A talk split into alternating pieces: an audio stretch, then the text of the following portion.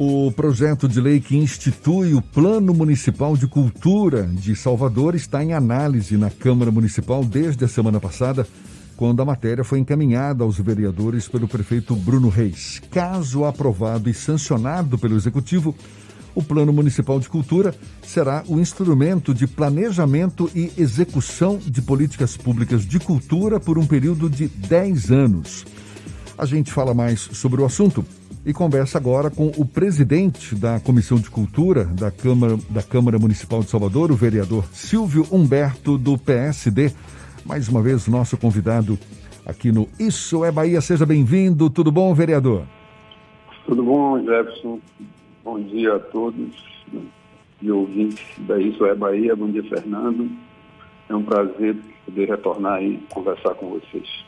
Vereador Silvio Humberto, vereador Silvio Humberto do PSB, conversando conosco aqui no Isso é Bahia. Como é que, como é que o senhor avalia esse desafio de incluir a cultura como direito básico, como política pública para a população? Qual deve ser a, o grande, a grande dificuldade, vereador?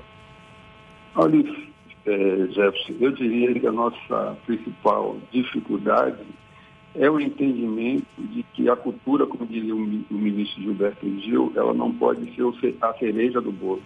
Ela precisa ser um eixo estruturante do desenvolvimento socioeconômico do Brasil, e aí eu posso trazer, sobretudo, para uma cidade como Salvador. E a forma como o plano está chegando à Câmara, né, que eu acho que aí tem uma coisa super importante, porque ele já vem é, de uma discussão ampla com a, com a sociedade civil, algo construído a várias mãos, e isso facilita a tramitação e o processo de convencimento dos pais. Né? Tem, há uma tradição na casa e o que vem da cultura, né? geralmente, assim foi o sistema municipal de cultura, né?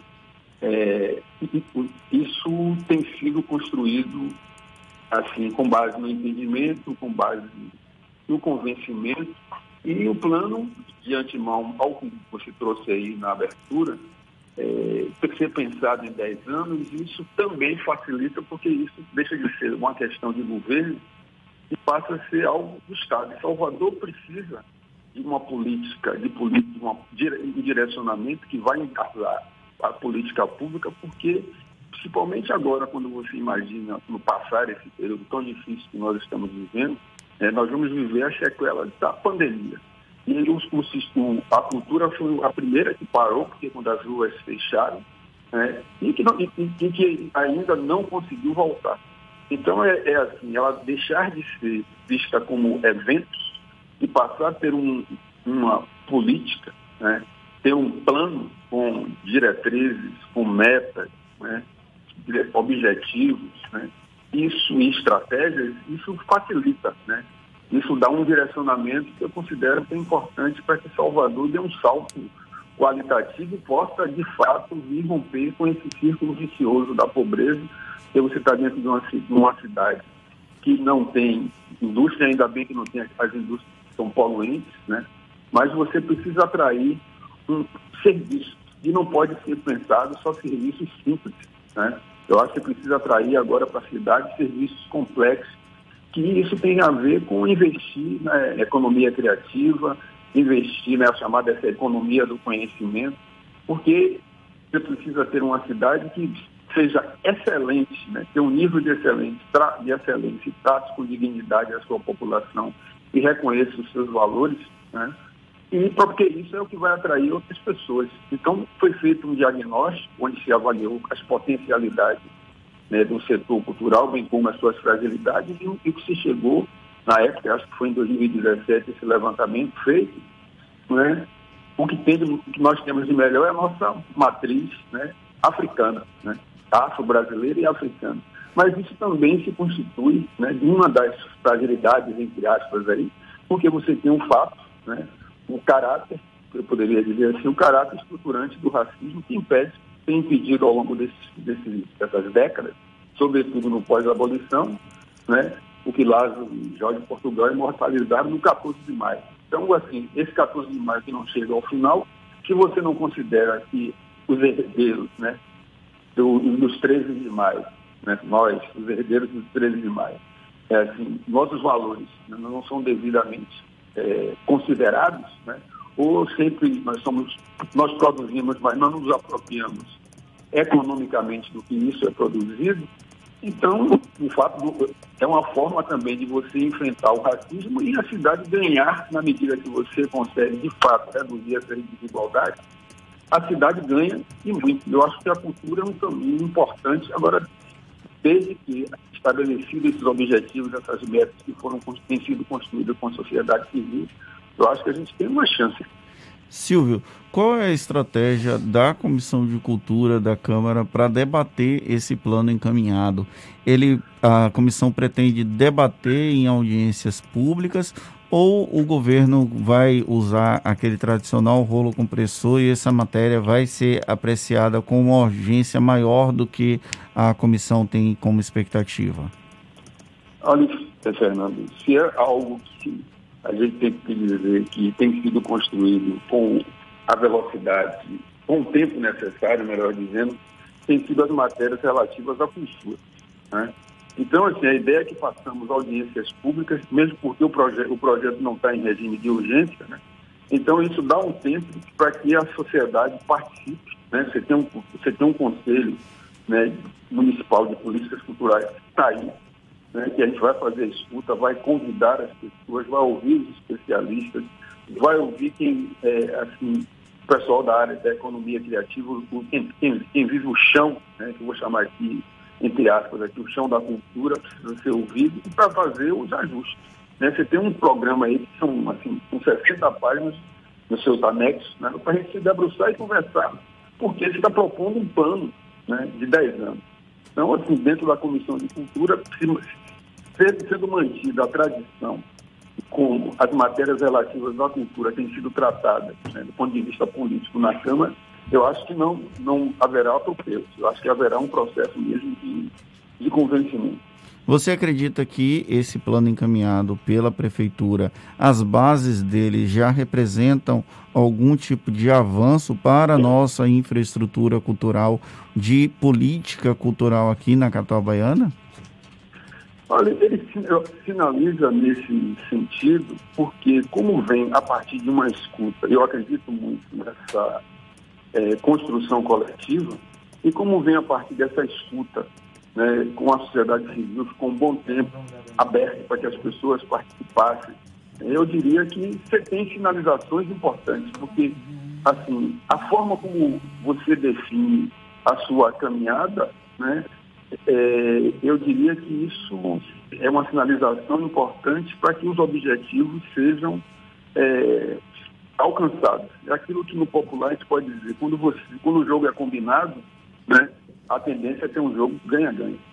A gente está conversando aqui com o vereador Silvio Humberto, do PSB, que é presidente da Comissão de Cultura da Câmara Municipal de Salvador. Você falava há pouco de é, a cultura não ser vista apenas como a cereja do bolo, não é?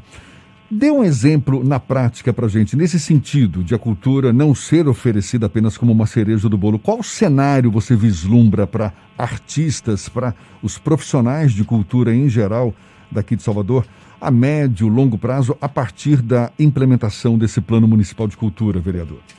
Eu, eu diria o seguinte, você tem um processo aí de formação desses, desses profissionais de cultura e quando você estabelece metas, você permite quem participa poder se organizar. Porque quando vira só questão de eventos, né, você se organiza para eventos. Mas quando você tem um plano estabelecendo ali que você tem os objetivos, você tem é, as metas, né, e você pensa quais, quais são essas estratégias, isso lhe permite você ter um planejamento e, um, e aumentar o processo de é, profissionalização desse setor. Né? A gente deixa de sair só contemplar aquilo que vem do ponto de vista do entretenimento, mas entender que a cultura é fundamental para a qualidade de vida das pessoas. E, sobretudo, no nosso caso, você tem uma juventude que, assim, que é vítima de uma violência crescente e que tem um potencial criativo enorme. É exemplo do, vou trazer aqui a cultura do hip hop, né? que você gera trabalho e renda para isso. Então é quando você tem entende que a cultura não é só um evento, eu insisto com isso, mas você está a gama de produtos e serviços a partir dessa cadeia que você pode gerar com um plano, basta ver que a cultura ela movimenta cerca de 2,7, segundo os estudos, do PIB nacional. Emprega aí cerca de 6 milhões de pessoas estão envolvidas nisso. Então, assim, quando você traz a cultura como eixo estruturante, você não deixa, não, você está mudando esse lugar. Não, é, não são as ações de desenvolvimento que vão alcançar a cultura, mas você ver a cultura como uma matriz geradora desse desenvolvimento. Então, eu acho que é a necessidade de você ter uma mudança do ponto de vista da concepção, né, da importância do que a cultura. Não é como se fosse assim, ah, é o carnaval. É muito mais do que um carnaval. Né?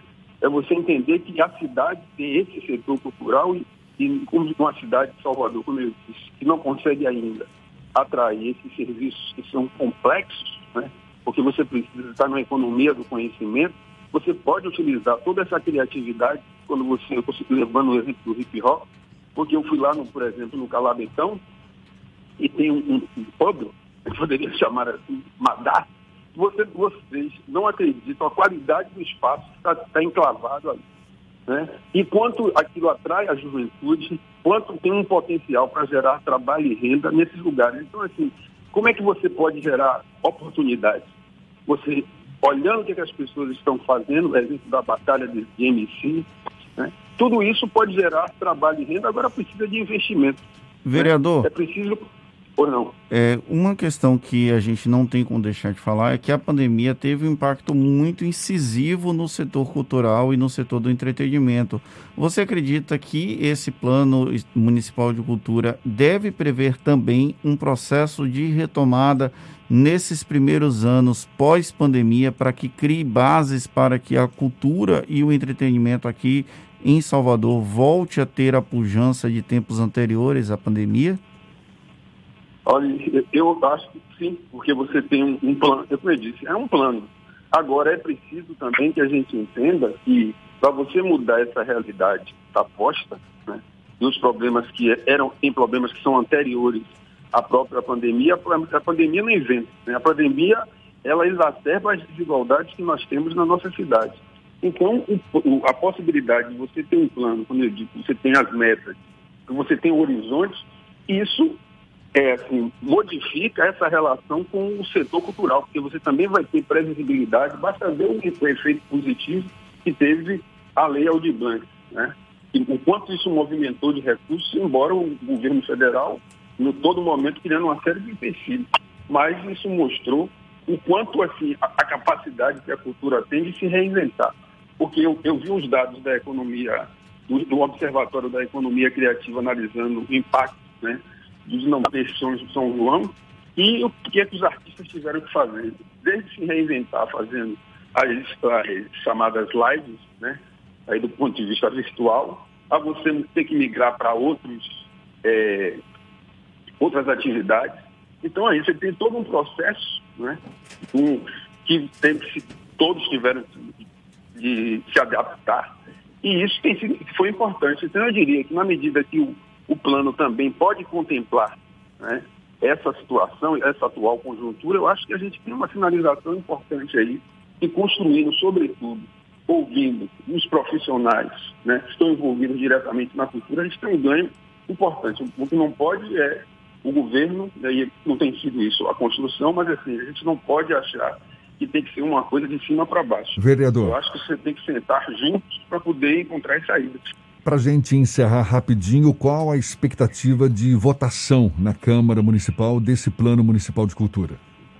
Eu, eu sinto que possivelmente a partir do segundo semestre, né? porque ainda tem que passar pela CCJ, depois passa pela Comissão de Finanças e vai chegar na comissão temática, que é a nossa, e aí tem que fazer as audiências públicas. Eu acho importante fazer uma escuta, porque esses, como esse Santa de Barra, então a gente precisa de muito vagar porque a cidade está, de fato, é, diante de um, um projeto né, que pode trazer mudanças significativas para a forma como a cultura tem sido vista na nossa cidade. Tá certo. Vereador Silvio Humberto, do PSB, presidente da Comissão de Cultura da Câmara Municipal de Salvador, muito obrigado mais uma vez pela atenção dada aos nossos ouvintes. Bom dia e até uma próxima.